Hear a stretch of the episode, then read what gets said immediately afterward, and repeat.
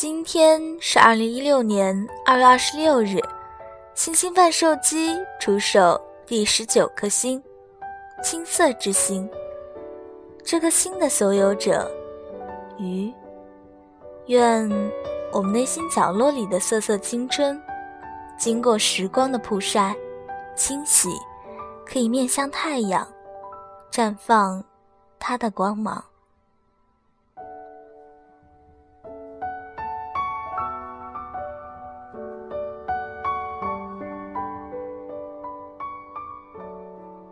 我有一个喜欢了很久的人，可是我们没有在一起。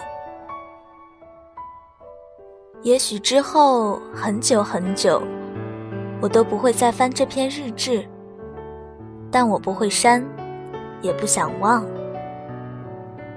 我有一个喜欢了很久的人，好像是从高中开始的吧。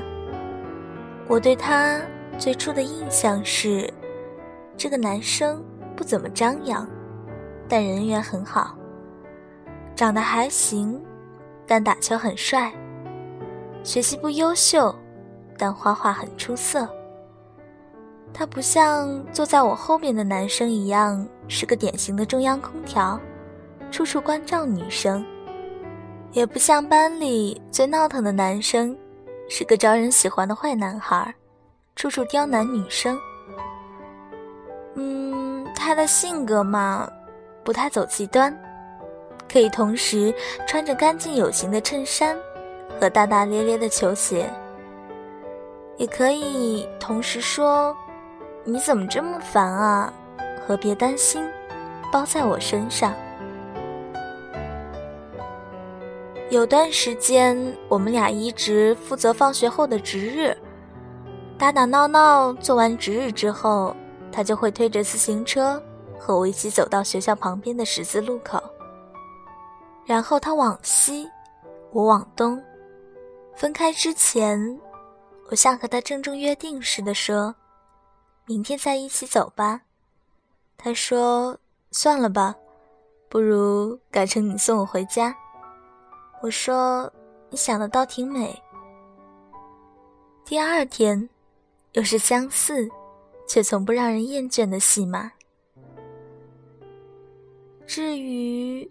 从有好感到喜欢的那个时间点，我记不太清了。就记得他最好的朋友在我生日的时候送了我一大束花。本该随着大家起哄的他，倚着门看着我，嘴角上翘，没有说话。我开始在意他回我短信的时间和字数，开始反复琢磨。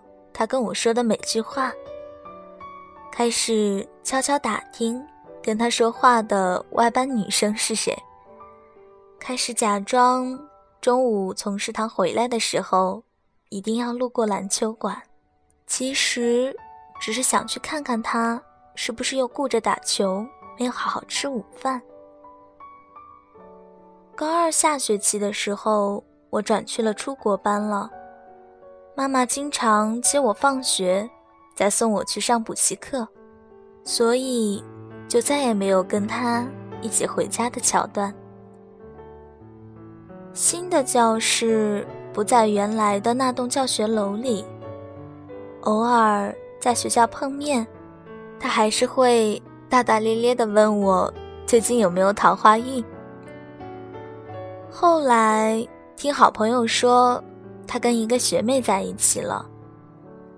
我偷偷让他把那个女生指给我看。是个高挑又很有气质的女生，梳着干净的马尾，穿着粉色的运动鞋，说话声音嗲嗲的。我心里默默地说：“哦，原来是这样的女生啊。”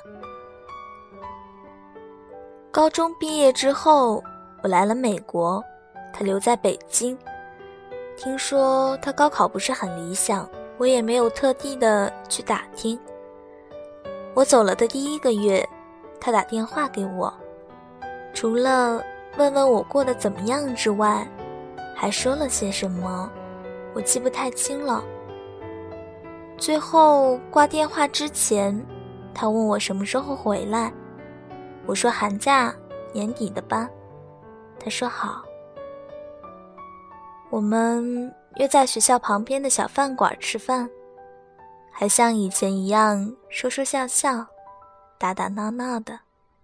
八卦了很多其他同学的近况，还扯了扯闲天，还聊了聊以后的梦想。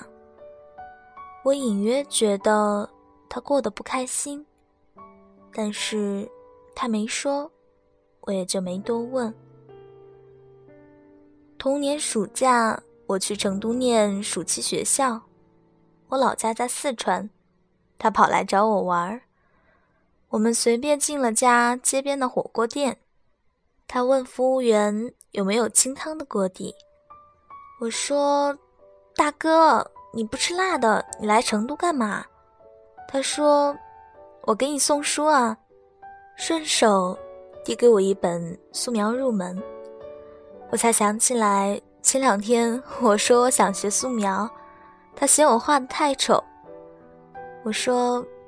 换一家不辣的吃吧，他说不行。不是你说成都火锅最好吃的吗？后来，他被辣的流鼻涕、流眼泪，直说回家要练吃辣椒，再来四川应战。这个梗被我笑了好多年。没过多久，他说他想出国念建筑。态度非常坚定，我帮他找了我以前复习用的资料和考试模拟题，还帮他推荐了好用的单词书和几个在网上教课的老师。他说：“太够意思了，等我考完，请你吃好吃的。”我说：“算了吧，最近减肥。”他说：“那不如我以身相许。”我说。你想得倒挺美。他备考的那段时间，我们经常一起去我家旁边的雕刻时光。他学习，我玩手机。他有问题了，我就放下手机帮他解答。我喜欢坐着靠窗的那个位置，因为每天下午，太阳有那么几分钟，能够恰好。照在他的手边，我静静地看着阳光洒过他修长的手指，又慢慢缩回去。有一天，他女朋友来找他，意外地蹭在他旁边。他撒娇说：“阳光照得他好刺眼。”他就把服务生叫来，把窗帘拉了起来。后来机缘巧合，他来了我的城市读书。他的学校和我的学校只隔着三站地铁站。高中的好朋友知道了这个消息的时候，特别激动地说：“哇哇哇！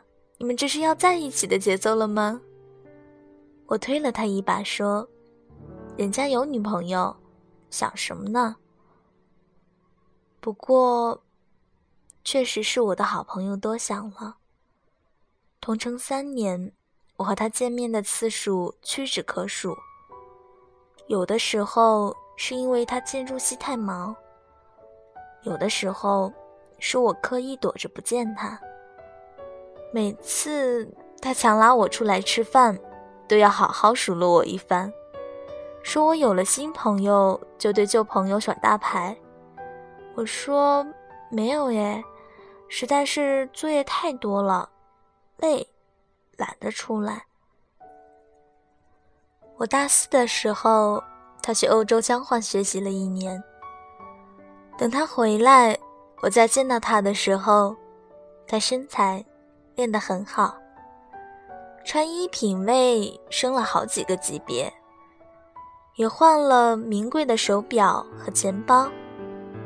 他大笑说：“你是不是快要被我吸引了？”我撇了撇嘴说：“你怎么成这副德行了？之前的样子不是挺好的吗？”他说：“我女朋友要求的呗。”我突然想起高中时代的十字路口，我转身向东，而他没有跟我一起走。有一次大半夜的，他打电话给我，说他跟女朋友吵架了，正难过。我揉了揉睡眼，就穿上外套，打的去他附近的酒馆。他坐在吧台旁。手握着酒杯，用没了骄傲的语气说：“女人善变。”自己好像被挖空了心。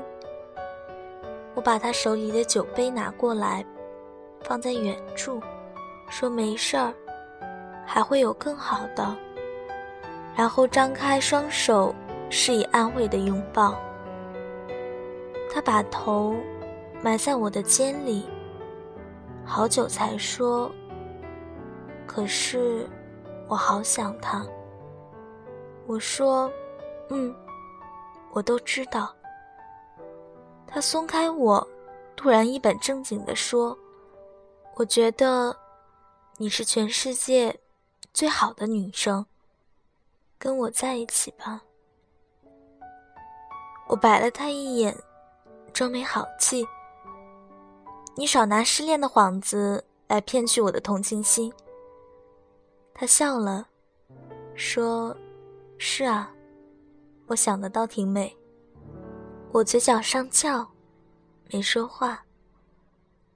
可，你爱的不是我。写完这篇日志的四天之后，我一口气读完了三百多条评论。半夜两点，我刚跟他说完。他后天生日的时候，一起吃晚饭吧。我和他，大概有很多很多次机会可以在一起。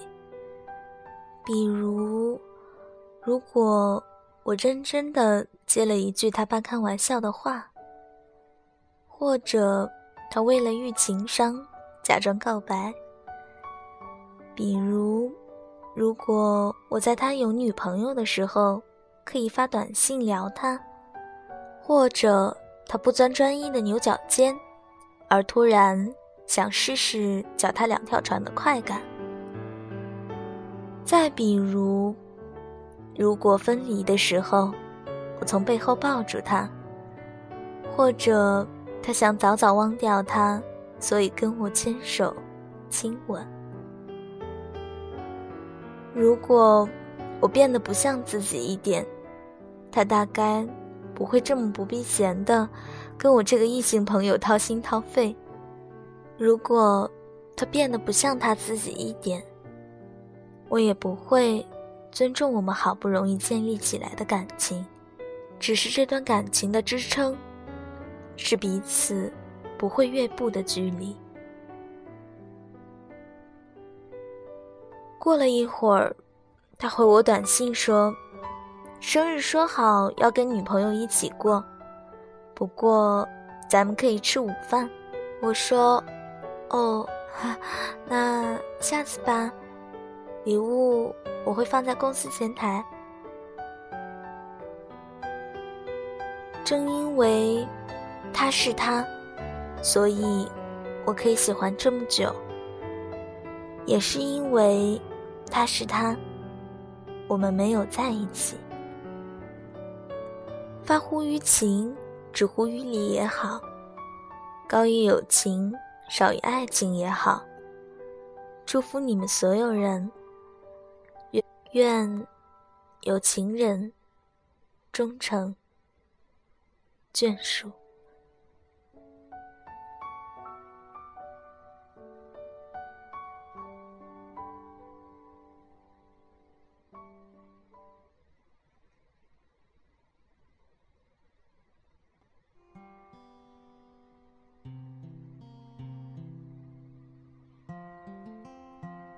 其实，小女孩满满都是嫉妒，真的好羡慕相爱的情侣们。真的，作为单身喵，表示对他们完完全全没有办法，又爱又恨的，在在路上看见每一对情侣们，不免有些吃醋和吃不着葡萄说葡萄酸的一份甜音。但小女孩还是真的很相信和期待爱情的。小女孩也经常白日做梦，比如她会在一个阳光很好的午后，穿着干净的白衬衫，微笑着捧着向日葵出现在我面前。小女孩只想说：“祝在一起的。”永远永远幸福，祝单身的美梦成真。这里是 FM 一四八三二五六，星星贩售机，我是小女孩。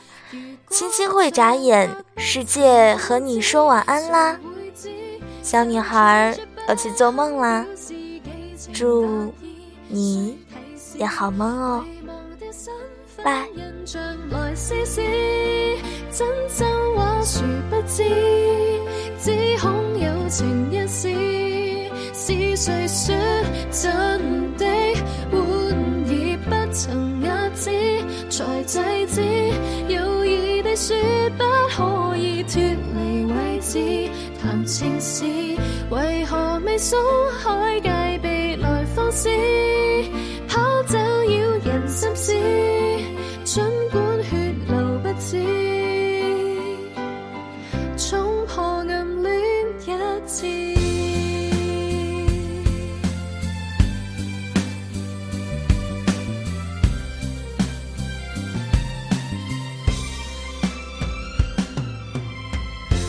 尽了情感，始终不懂自私。浮云伴着清风，怎可造次？从来无尝试，也许是种瑕疵。